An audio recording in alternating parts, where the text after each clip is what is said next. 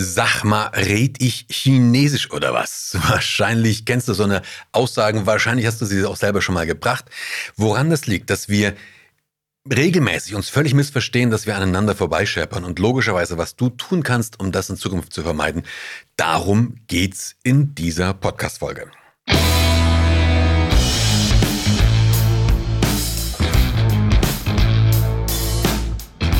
Guten Tag, meine Damen und Herren, hier spricht Ihr Kapitän. Herzlich willkommen zu Remove Before Flight, deinem CEO-Podcast. Und du weißt es natürlich, dieser Podcast ist nicht nur für CEOs, sondern für alle, die sich für Themen wie Führung, Kommunikation, Verantwortung, Entscheidung und so dieses ganze Zeug da außenrum interessieren.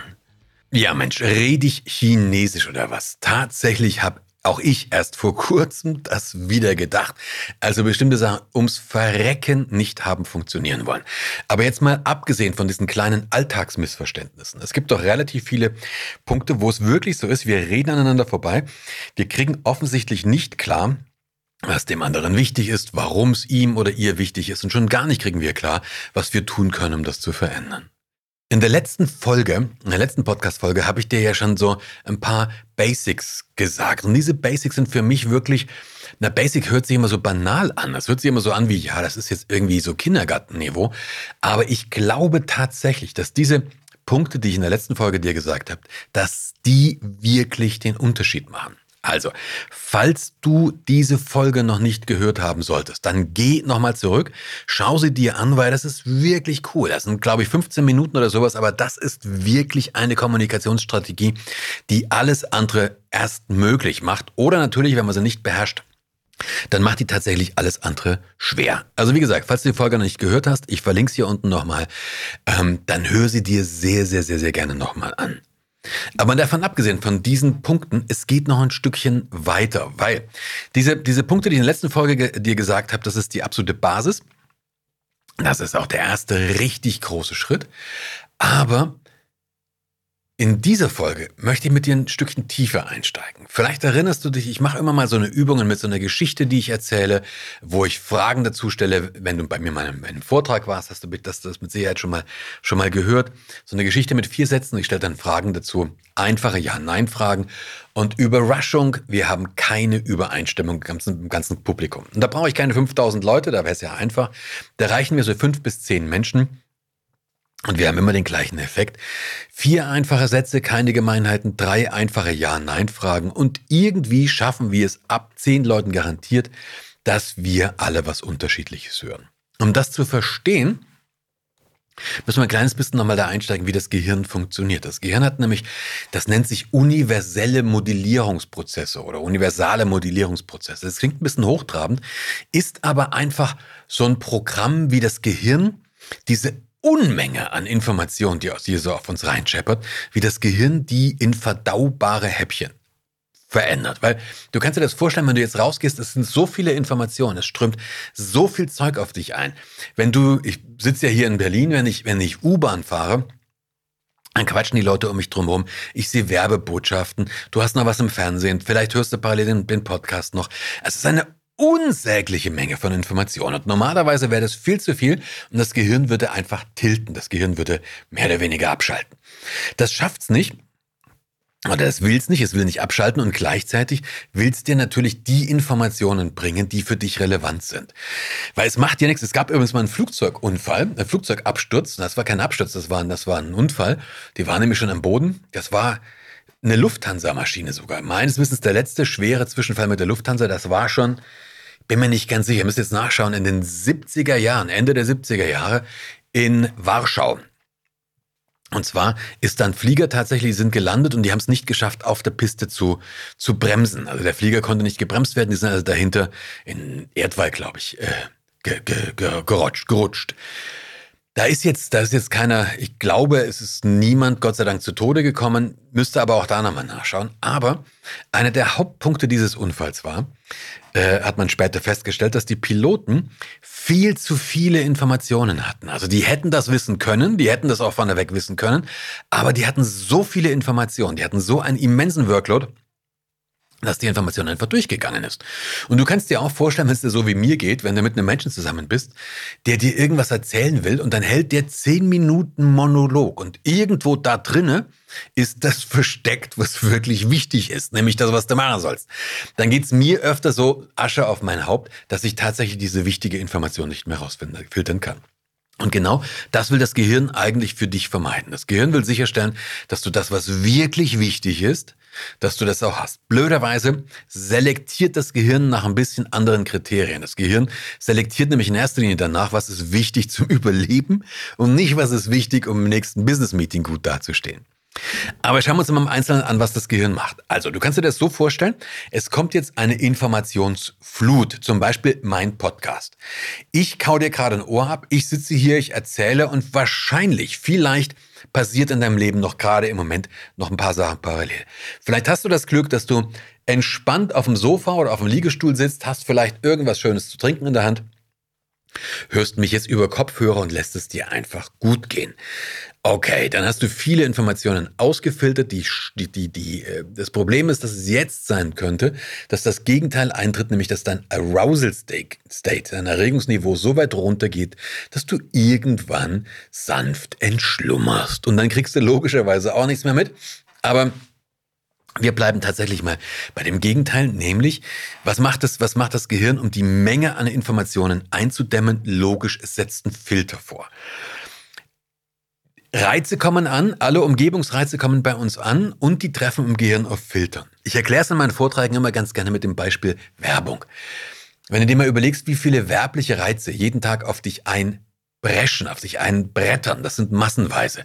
Das sind, allein wenn ich jetzt mich hier umschaue, mein Buch liegt hier, Gut, das Buch, das ist keine Werbung, das ist Kommunikation, das ist, das ist Information.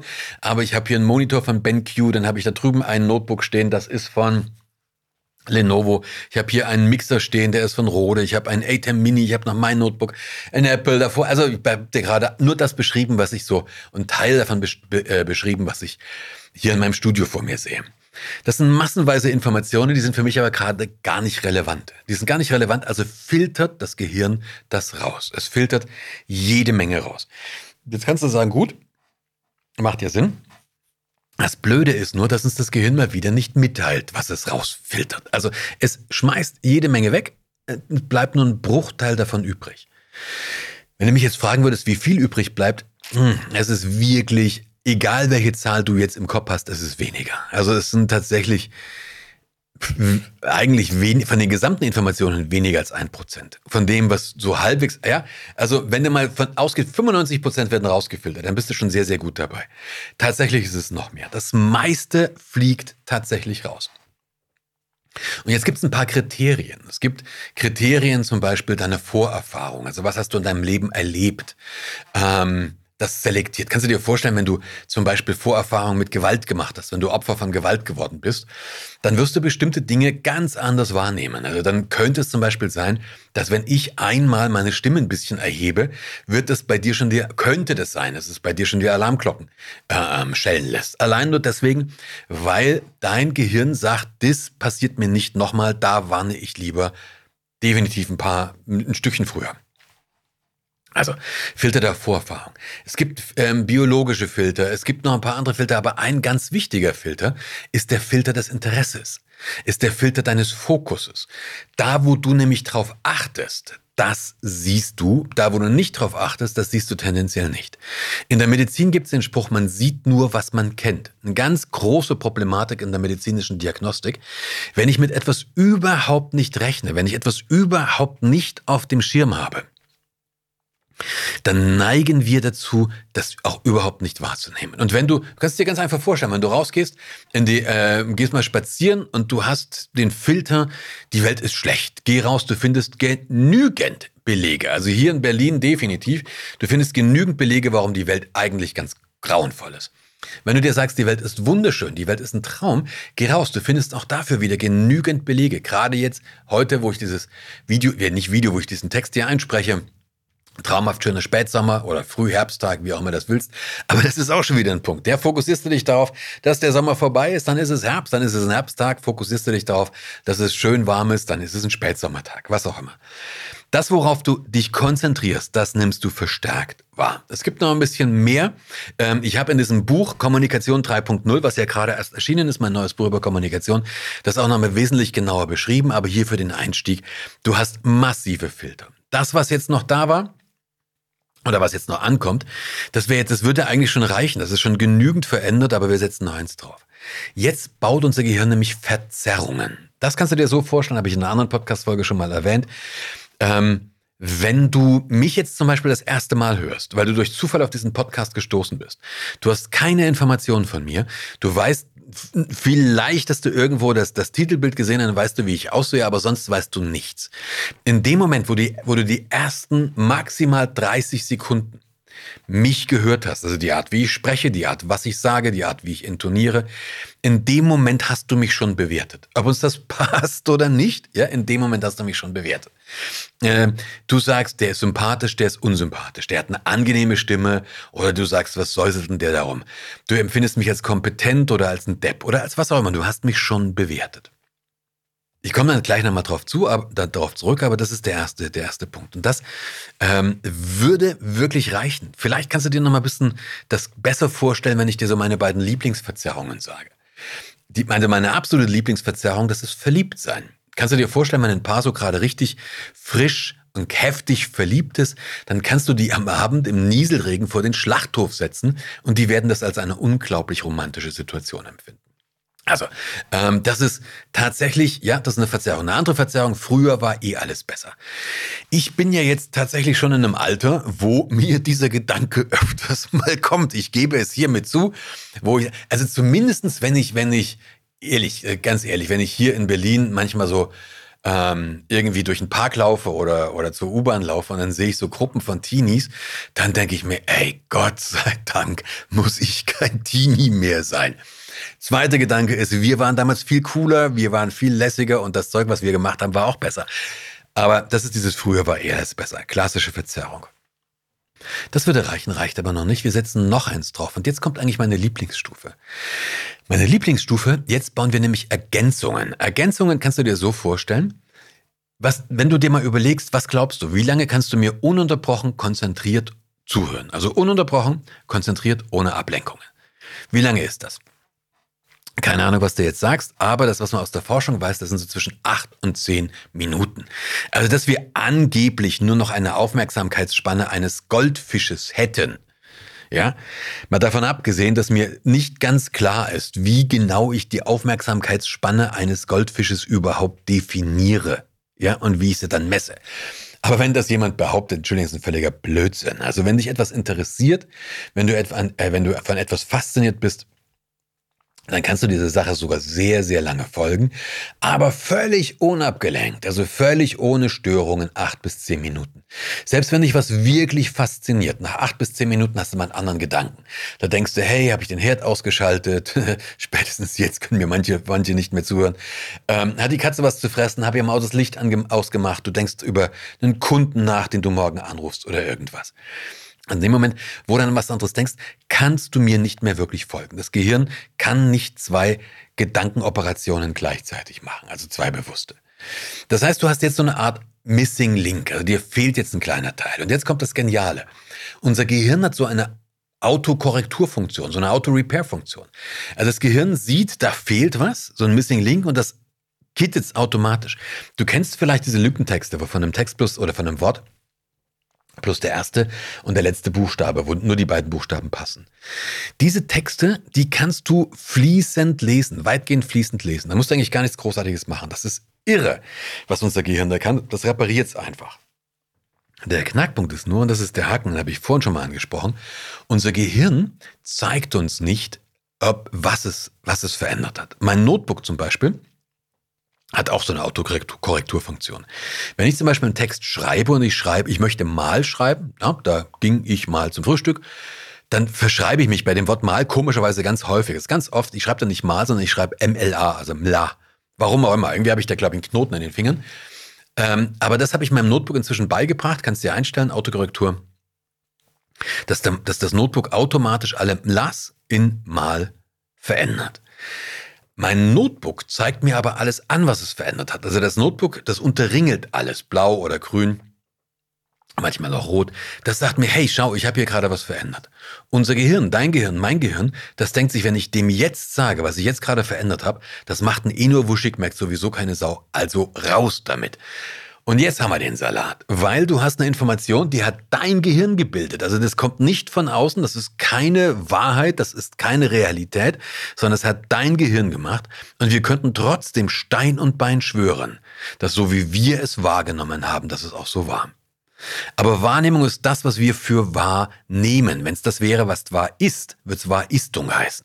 Ja? Also dein Gehirn macht eine Veränderung der Realität, schiebt dir das aber so unter, als wäre es die Wahrheit. Und jetzt kommt dann dieser, diese Diskussion her, kennst du bestimmt, habe ich dir doch gesagt, habe ich nicht, habe ich freilich, hast du, habe ich nicht, habe ich freilich. Irgendwann kommt dann mein Lieblingssatz, ich werde doch wohl wissen, was ich gesagt habe.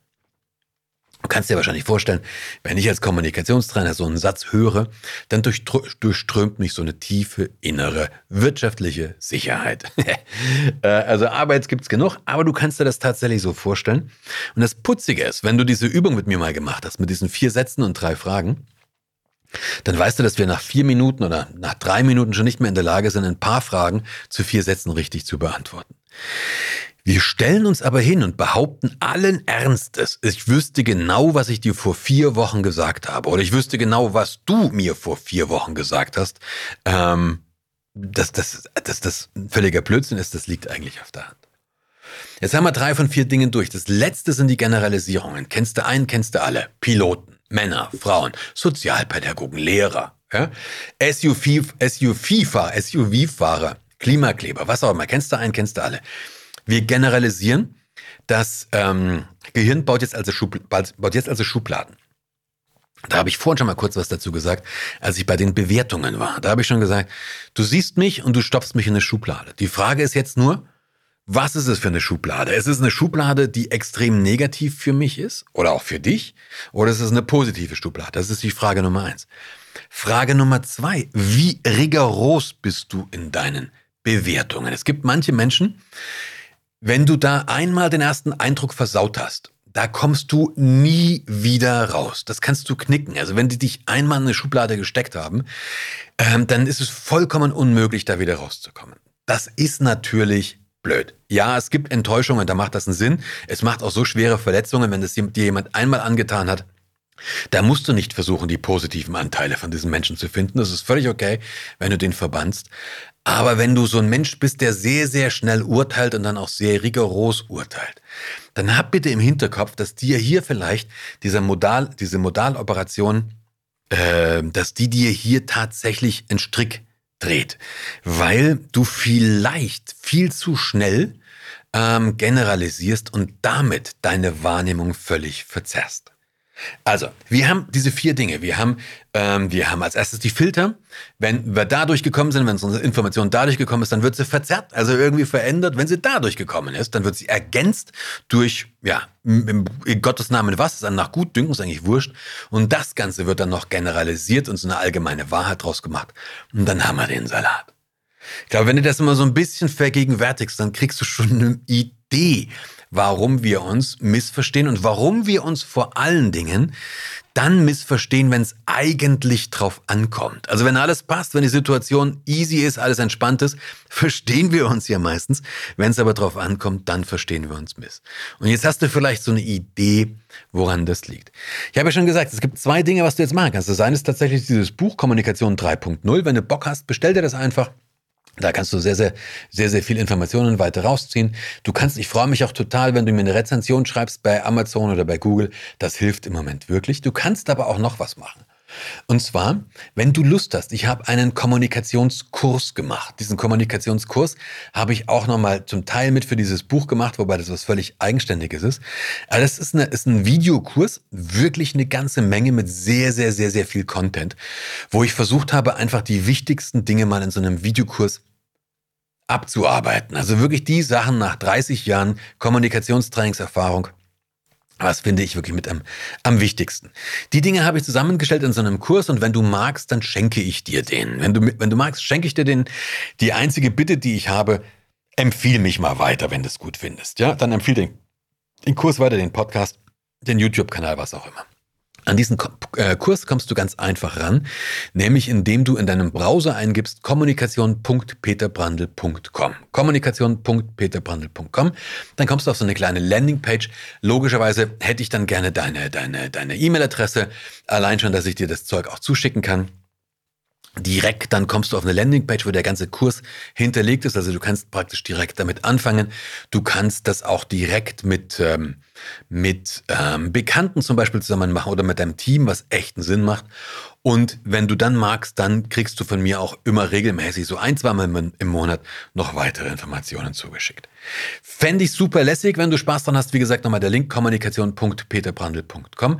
Ansonsten wünsche ich dir sehr, sehr viel Spaß damit, das Ganze mal ein bisschen auszuprobieren, damit zu spielen und deine eigenen Erfahrungen zu machen. Lass es krachen. Bis bald. Ciao.